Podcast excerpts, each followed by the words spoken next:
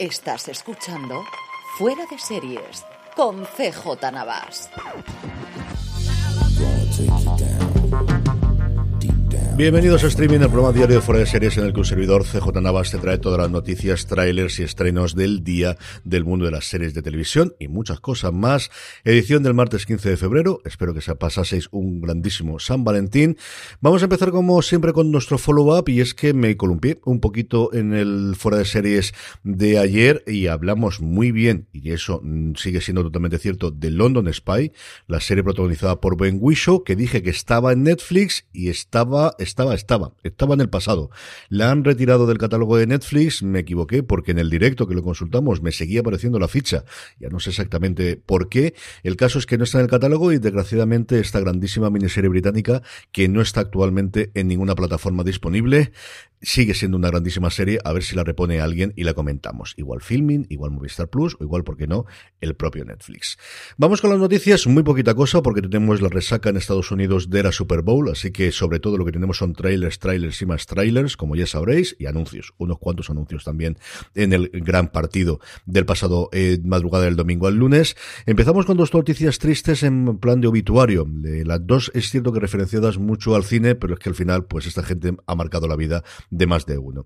El fallecimiento primero de ellos es el de Ivan Reitman, yo creo que ya lo conoceréis, el productor y director detrás de comedias de finales de los años 70 y principios de los 80 como Animal House, o como se llamó aquí en España, Desmadre a la, a la americana, ya sabéis que para esto somos muy originales, Meatballs o los albóndigas, aquí al menos sí que tenemos la traducción literal, Stripes, que en España fue el pelotón chiflado, y es una tradición muy libre, pero entiendo que se hiciese en su momento, y principalmente, y por lo que todos lo recordamos, por la primera película de Los cazafantasmas. Falleció a los 75 años y alguien que estará siempre ligado al mundo de la comedia en Hollywood. Y el otro, quizás menos conocido, pero yo creo igual de influyente que Ivan Reitman, es el fallecimiento de Douglas Trumbull, con 79 años, que fue un pionero de los efectos especiales, llevaba mucho tiempo sin trabajar, pero es que cuando trabajó, trabajó y de qué forma trabajó.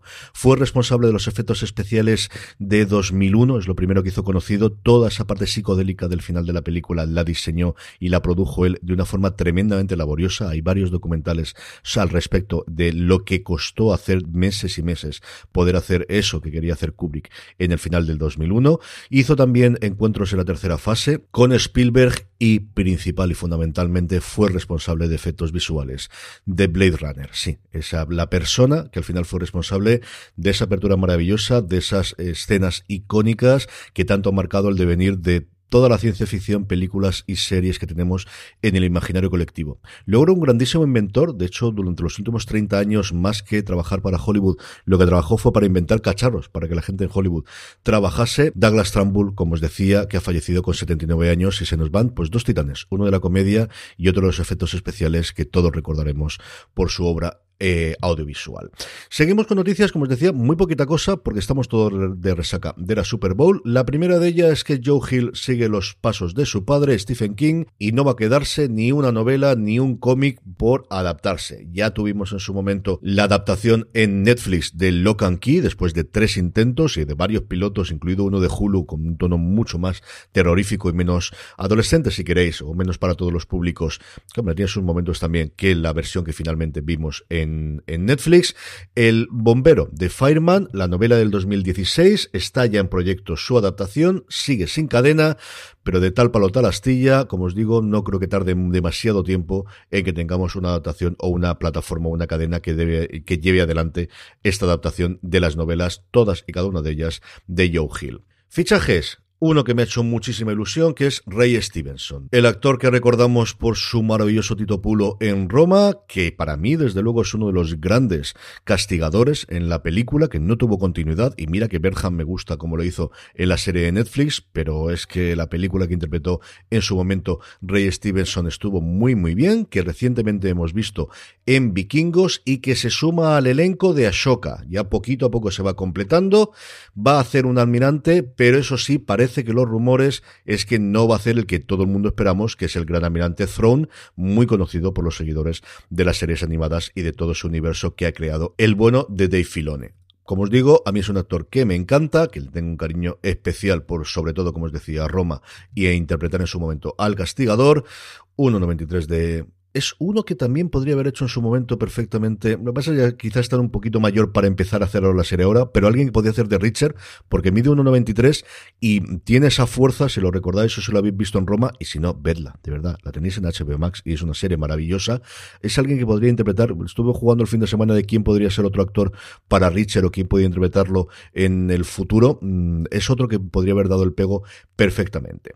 Y la última noticia, un poquito de industria. Llevábamos mucho tiempo sin que se confirmase un acuerdo o una renovación en este caso de un creador, de un showrunner, desde los tiempos en los que Netflix se hizo con Sonda Rhimes se hizo con eh, Ryan Murphy, que veremos, porque el de Ryan Murphy dentro de nada acaba el contrato, a ver qué ocurre con eso.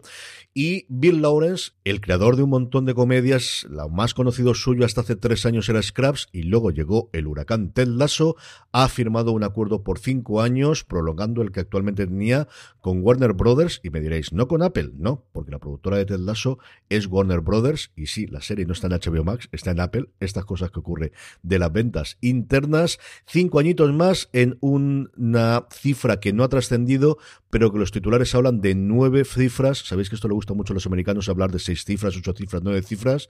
Así que como mínimo 100 millones de dólares que se embolsa el bueno de Bill Lawrence che, que nos dé todo lo que tenga que hacer y me parece muy bien que gane todo lo que tenga que ganar este hombre después de darnos las alegrías, como digo, de muchísimas series y especialmente en los últimos tiempos con Ted Cinco añitos más que estará ahí. Pasamos a trailers, que evidentemente es la gran eh, bloque que tenemos durante el día de hoy y los grandes comentarios. Estoy dándole vueltas y quería preguntaros a ver qué os parece empezar a hacer alguna cosita en vídeo comentando trailers, ¿no? De hacer reacciones a ellos, posiblemente una opción es en YouTube. La otra, que sabéis que estamos metiéndonos mucho ahora con Twitch, estamos haciendo los directos y estoy muy contento con el resultado. Estaba pensando que a lo mejor los viernes por la tarde de cara al fin de semana, un día a la semana concreto, coger media horita o una horita y ver los trailers principales de la semana en un directo en Twitch y comentarlos. Si os, decidme qué os parece la idea. Aquellos que me escuchéis, escribirnos a info arroba fuera de series, o si escucháis en iVoox o en YouTube, eh, me ponéis en los comentarios, porque es una cosa, una cosa que le estoy rumiando, le estoy dando vueltas, y yo que al final la haremos. ¿Por qué? Pues porque al final tenemos todo este contenido. El Señor de los Anillos por fin eh, presentó su primer vistazo, un minutito, en el que hemos podido ver efectos especiales a mansalva, varios de los protagonistas, muchos elfos, una Galadriel sencillamente maravillosa, me encanta como, como va. Los Anillos del Poder, como digo, primer teaser trailer, ya nos anuncian que no es el trailer largo, es que de aquí a septiembre falta mucho, solamente un pequeño teaser.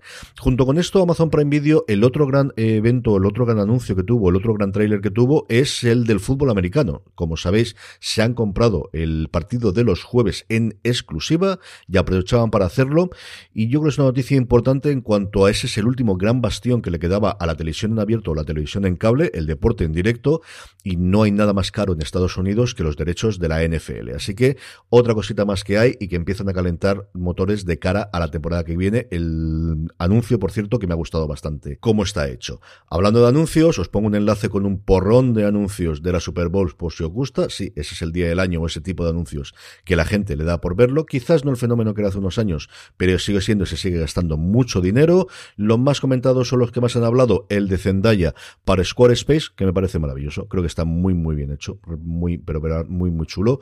El de Larry David anunciando criptomonedas, que es una cosa curiosa, sobre todo para los fans del cómicos, y luego el que pegado las series, y como no en fuera de series, que utilizamos la sintonía de Los Soprano como entrada, ese remake de la escena de apertura de Los Soprano con los dos, con la actriz y con el actor que interpretaban a los hijos de Tony Soprano para vender un coche eléctrico. Que por un lado, pues me encanta volver a verlo, me encanta volver a Meadow, volver a ver a Meadow y a Anthony Jr. y a J por otro lado, para venderme un coche eléctrico que además no voy a poder comprar, pues tengo esos mm, sentimientos encontrados. Pero bueno, también hay un making of, por cierto, de ese anuncio. Os pongo un enlace, como os digo, que lo recopila absolutamente todos para que podáis verlo.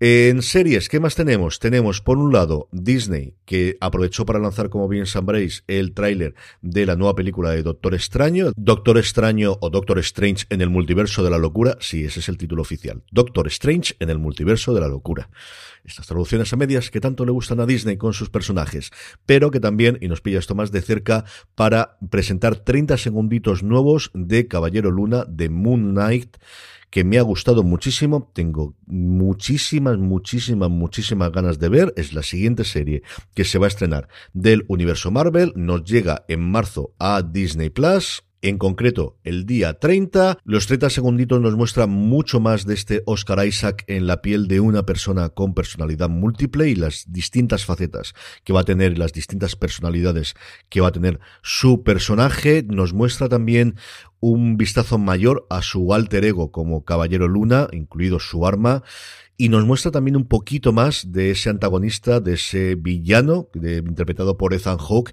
al que habíamos podido ver ya en el teaser anterior. A diferencia del de Doctor Extraño, estos son solamente 30 segunditos. De aquí al 30 de marzo que se estrena, entiendo que tendremos todavía un tráiler un poquito más largo.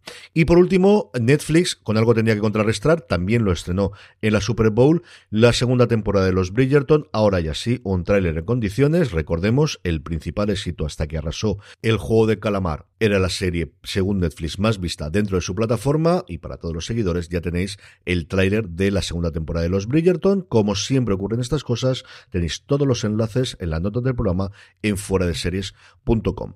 Estrenos. Tras el fin de semana y tras ayer por San Valentín estrenar Netflix eh, Fidelidad y como Preces Dorados y HBO Max sobre todo la segunda temporada de State of the Union, hoy tenemos muy poquitas cosas, solamente filming, se lanza con un nuevo estreno y es Furia, que la podéis ver ya en la plataforma en filming. Y terminamos como siempre con la buena noticia del día y es que el fenómeno de Eurovisión llega más allá de Europa, pasa fronteras, llega a Estados Unidos y en NBC han decidido que van a intentar replicarlo en su país. Van a lanzar American Song Contest, así que en concurso americano de la canción, tampoco se complica la vida mucho con el nombre, representantes de todos y cada uno de los 50 estados, más de C, más los territorios de ultramar o los territorios anexos estos que tienen, pues Puerto Rico fundamentalmente y alguno más que tiene Estados Unidos y fundamentalmente es que está eh, presentado por Kelly Clarkson y Snoop Dogg, al cual, si no habéis visto en el espectáculo del medio tiempo de la Super Bowl, vale mucho la pena que lo veáis, me ha gustado también mucho. Son dos personas que a mí me encanta lo que hacen. Kelly Clarkson es una tía divertidísima y grandísima cantante desde el principio, desde que salió en su momento en American Idol, que cierta experiencia con esto de los concursos desde luego tiene, y de Snoop Dogg hasta la altura, que os voy a contar que no sepáis ya. Así que, buena noticia, a ver si alguien nos trae este reality aquí en España y a ver qué fenómeno es allí y si es comparable a la revuelta que hemos tenido aquí en España con la Eurovisión. Nada más por hoy, gracias por escucharme. Mañana volvemos en streaming, en esta agenda diaria de series. Recordad, tened muchísimo cuidado ahí fuera.